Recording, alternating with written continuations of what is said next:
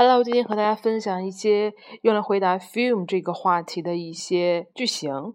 那主要是针对哪一个问题呢？就是 Do you like to watch films？这个题目看似很简单，但是如果你想把它说的好的话，还是有很多的很好的素材可以让大家去参考的。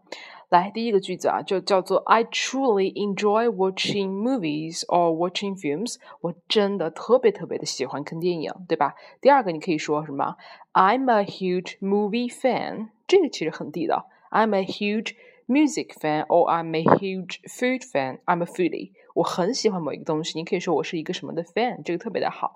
这两个句子呢，就可以来形容 I like to watch movies a lot, very much。然后呢，你要给出一些原因，比如说你可以说呢，because you know, movie for me has to be uh, entertaining and thought provoking，娱乐的。然后呢， 激发你一些想法的，thought provoking，对吧？但是呢，这个电影不需要怎样呢？它不需要 has to be a cliched，特别老套，or awesome direction，有一个很好的导演，以及 great performance，它不需要有个大导演，不需要有有名的演员，以及不需要有一种很经典的桥段，它只要让我 thought provoking，entertaining。让我感觉 interesting 就可以了，对吧？然后呢，好电影的精华还在于什么？Good story and plot，它的情节很重要。大家要说，the plot also make the movie good watch。